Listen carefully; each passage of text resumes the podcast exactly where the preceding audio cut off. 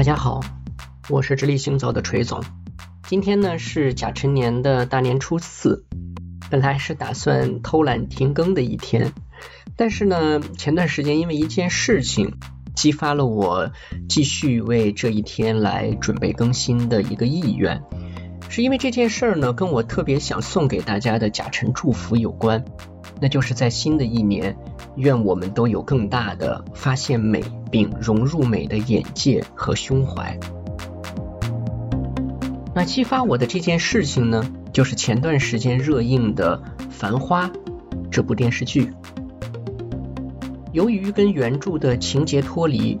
或者南北方文化的差异等等很多的因素，很多人对这部电视剧其实褒贬不一。但我想，可能有两件事情是这部电视剧能够带给我们更多共鸣的。第一呢，就是音乐。据说《繁花》的剧组花了上千万用于购买插曲的版权，在整个剧中，很多与剧中人物和情节几乎完美配合的那些我们耳熟能详的旋律，特别是歌词，让我再一次的意识到，其实我自己所成长的八零九零年代，真的是拥有极大精神富足的时代。所以呢。今天这期节目也有一个特别之处，就是在录制之前啊，我做了一个特殊的邀请，我请我的儿子为我创作了这次节目的背景音乐，也就是大家现在听到的这个 BGM。我的孩子从小学习钢琴和长号，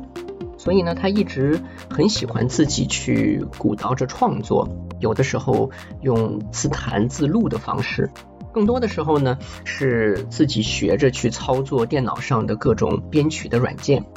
所以呢，我给他发了这样的一个呃内部的项目需求之后呢，专门让他看了看我今天要推荐给大家的两本书。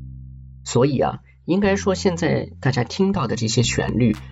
其实代表着他的一种读后感。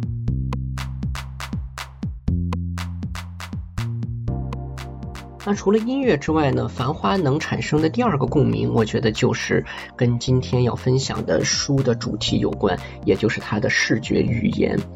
在剧中，如果细心的人会发现，大量的运用着镜面、玻璃、阴影、借位等等这样的视觉手段在进行拍摄。所以呢，这些因素也让这部剧，在我看来啊，是完全可以作为一个生动的摄影教材被使用的。所以，这就是为什么在今天的标题里边，我说要推荐的是不需要阅读的书，不需要阅读，他们只需要被观看，他们都是我极其喜爱的摄影作品集，而且这两本书都是街头摄影作品集。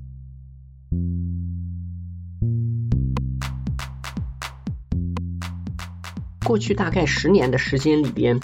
嗯，我自己算了算，几乎每年有超过一半的时间，我会带着相机在上下班的路上，或者是工作的一个忙里偷闲的这个间隙里边啊，去街头做一些拍照。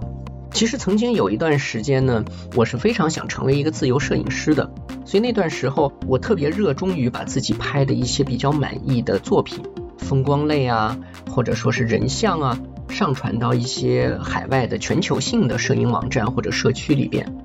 我记得好像几个月前，我的那个幺六三的邮箱还刚收到一封邮件，就是其中一个网站在通知我说：“祝贺你，你的这个摄影作品被浏览的总量已经突破了一千两百万次，希望你能够上传更多的作品。”但其实我自己从几年前开始，就突然从那种大家平时口中会说的所谓大片儿，哇，好震撼，哇，这个照片超赞，等等这样的，比如说风光啊或者人像摄影之类的啊这种类别，开始转向对街头摄影的一种深深的喜爱。在我看来呢，其实摄影或许是可以被称作世界上最平等的艺术。大家可以发现，就是在我们今天的生活中，每天跟我们每个人紧密伴随的一个艺术创作工具，其实就是你现在手边手机上的这个镜头。每个人都可以在没有任何所谓构图啊、色彩啊、影调啊等等这样的一些专业知识理解的这个前提下，拍一张让自己甚至更多的人久久难忘和喜爱的美妙照片。其实这就是属于你的艺术。所以呢，我觉得摄影打破了艺术创作必然会具备的门槛。那么，如果说摄影是最平等的艺术的话，我觉得街头摄影就是那条作为准绳的水平线。刚才提到的《繁花》这部电视剧呢，其实在之前这一两个月里边，在上海就引发了 City Walk 的一个热情，很多人呢去什么黄河路啊什么地方打卡拍照。就在此时此刻。我相信也有很多人正处在自己的旅行途中，或者呢跟身边亲爱的人可能一起在逛街。这其中最少不了的动作之一就是拍照。而我之所以最近这几年一直很喜欢街头摄影，就是因为它跟摆拍、棚拍或者打卡照等等这种所谓有预谋的拍摄是完全不同的。街头摄影最大的魅力就是它的突然性和不可预知性。这两件事呢，带来了一种关键的差别，也就是认和看的差别。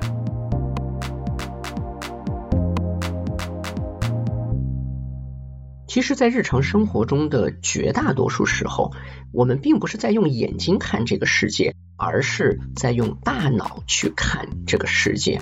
更具体的来说，那其实不是一种看，而是一种认。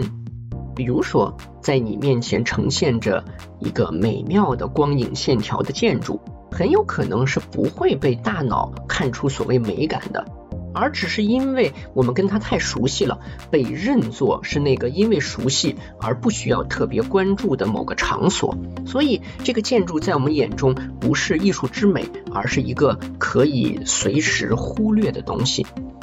再加上今天的信息环境，其实是很容易让我们快速建立对身边世界的某种成见的。那么这种成见就意味着我们对身边的生活也越来越不觉得它有什么特别之处了。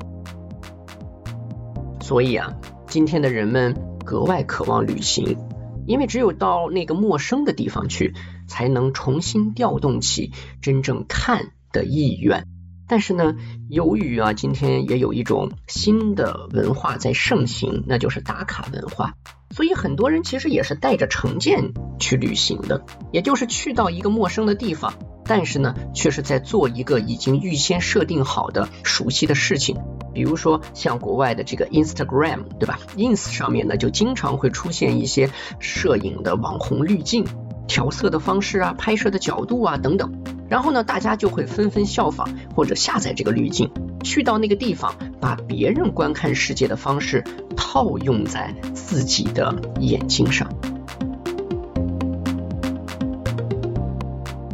而今天第一本书的作者，其实就是告诉了我们一件事，用我的话来说。我们不是通过旅行去打开了自己的眼界，而是因为我们先打开了眼界，所以才创造了真正的旅行，并不是构成距离的那些足迹创造了旅行的美。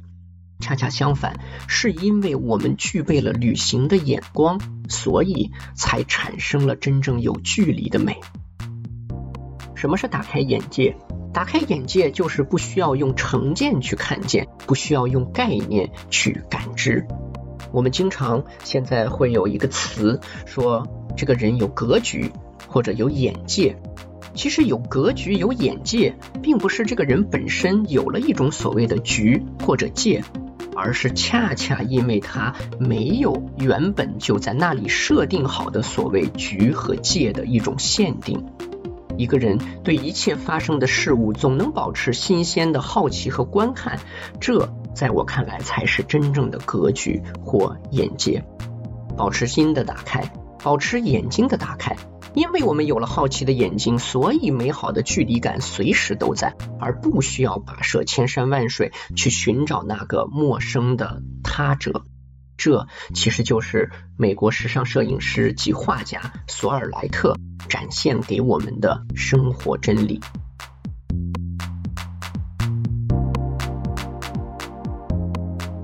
索尔莱特是彩色摄影的先驱级的大师啊，因为在他所从事摄影的年代呢，大多数的人仍然还是坚持或者迷恋于黑白摄影。但是呢，只有少数的摄影大师开始积极的尝试并拥抱彩色摄影。其实呢，在上个世纪的四十年代和五十年代的这些早期的作品呢，在他当时拍摄的时候，并没有获得很大的反响，反而是在后来得到了全世界的摄影的这个专业人士及机构的一个认可。认为呢，他是当时作为纽约摄影学派的一种代表性的人物。索尔莱特这个人啊，从小其实是很想做画家的，所以呢，他在后来成为摄影师之后，拍摄的画面有着在色彩构图上的某种强烈的绘画意识，这其实也成为了他的这种街头摄影的一个特别强烈的魅力所在。特别独特的地方就是他很善于并乐于在街头的一种嘈杂的、非确定性的，甚至是带有某种随机性的这种凌乱、不可预知的环境下去拍摄时尚大片儿。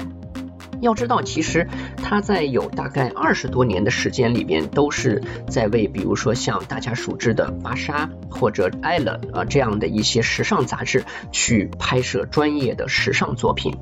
而在我今天所推荐的这本他的摄影集里边，他其实也说到这样的话，就是他觉得真正的这种所谓时尚摄影，就是应该发生在街头。在棚内的那些死板的预设好的灯光之下，他不认为能够产生真正的所谓时尚的魅力。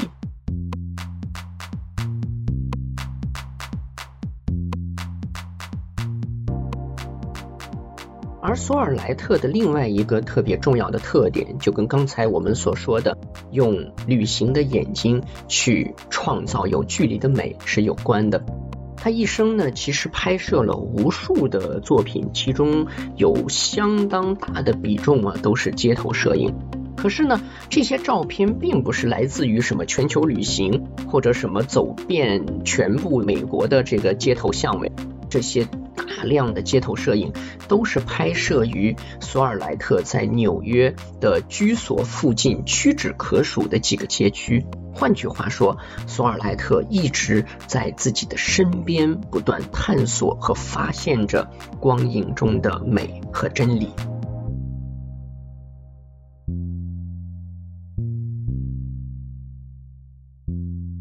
从二十多岁到了纽约。一直到生命的尽头，他基本上没有更换过自己的住处。整个的拍摄的这个所谓的半径啊，就是像刚才所说的，大概也就是五六个街区。所以呢，这位艺术大师一直都坚信的一件事情就是，如果你带有一种好奇的、不一样的视角去看世界，那么最美丽的、不同寻常的美，其实每一刻都在你的身边存在。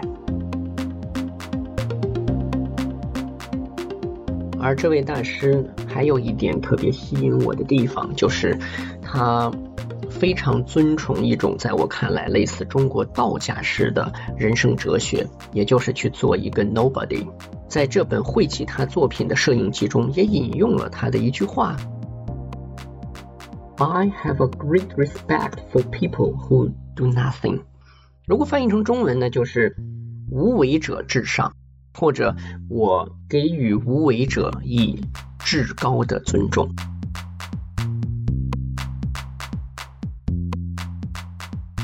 所以，这样的一个有着伟大目光的艺术家，一直都不担心，也不惧怕自己成为一个默默无闻的人。事实上呢，他的这些伟大的街头作品啊，一直到二零零六年出版了一本叫做《早期色彩》。Early Color 这样的一本摄影集之后呢，这个索尔莱特才以艺术摄影师的一个身份被人们所称道、熟知，并且开始名声大噪。但要知道，在2006年的时候，索尔莱特已经82岁了。因此，我今天所推荐的第一本不需要阅读的，只需要真挚观看的书，就是索尔莱特的一本摄影集，叫做《All About s o l e t t 关于索尔莱特的一切。那这本书呢，其实很容易买到。当然呢，我手头的这一本呢，大家也可以在我的这期节目的简介中啊看到，就是我简单的拍了几张照片。我觉得，如果是喜欢摄影的人呢，一定要去买一些自己喜爱的摄影师的纸质的这个画册啊，摄影集，因为把一张照片印刷出来，捧在手中的感觉是截然不同的。当然呢，我手中的这本索尔莱特的摄影集呢，对我来说也有着非常特殊的意义。它是我的妻子在我们相识相恋十五周年的纪念日的时候，作为礼物送给我的，所以我非常的喜欢这本书。那接下来呢是第二本书，第二本书呢也是一本摄影的作品集，而这本书的主人，如果比起索尔莱特来说，可能就更具。传奇色彩了，甚至如果严格点说，他都不是一个摄影师，而是一个保姆。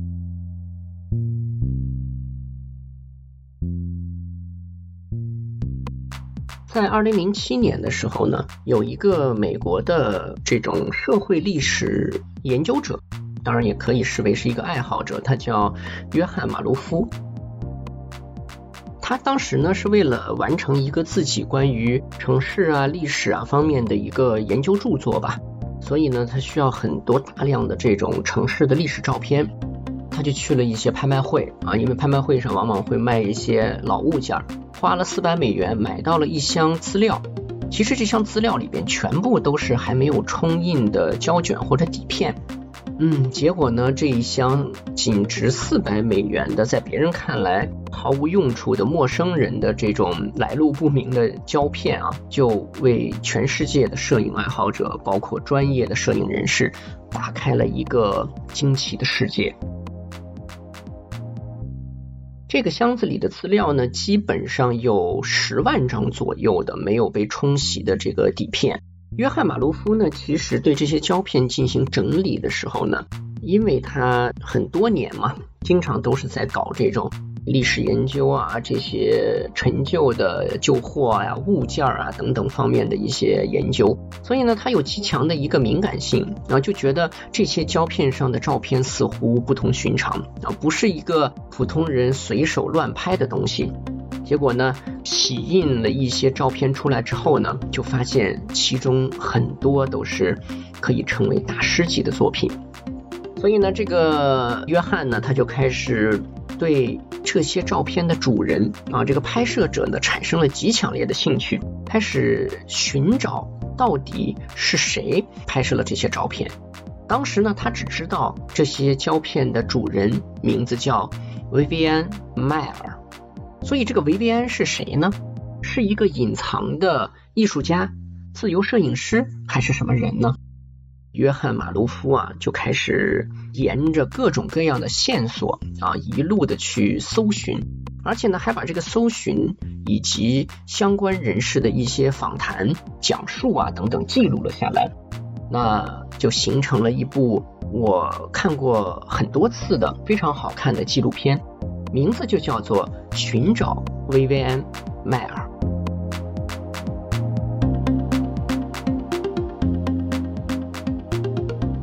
找来找去呢，基本上最后明白了一个事实：这个叫薇薇安的女人啊，其实在一生中大多数的时间里边，都是在给各种中产家庭、小富小康之家去做保姆、带孩子、洗洗涮涮等等。所以啊，他的很多街头的拍摄都是在他带孩子的这个过程中去拍下来的。比如说推个小推车，带着孩子到外面去晒晒太阳，去公园玩玩，或者说在街上溜达溜达等等啊，都是在这样的一个所谓借工作之便啊，顺便的去完成自己对于摄影的一个热爱。而且呢，他所拿的相机啊，绝大多数时候都是一台比较老旧的这个禄来的双反相机。大家可能经常天天听到的是单反啊，双反是什么呢？就是如果看一些这种近代的一些历史性的电视剧里边的那种老式的记者们用的两个镜头一上一下排列的啊，这就是所谓的双反光镜的照相机啊，所以叫双反。那么，用老旧的相机借工作之便啊，在带孩子的过程中，完成了一个又一个的大师之作。啊，这就是今天我推荐的第二本书的主人公，伟大的维维安·迈尔。但是呢，他的这种伟大呀，在我来看，应该被称作没入尘烟的伟大，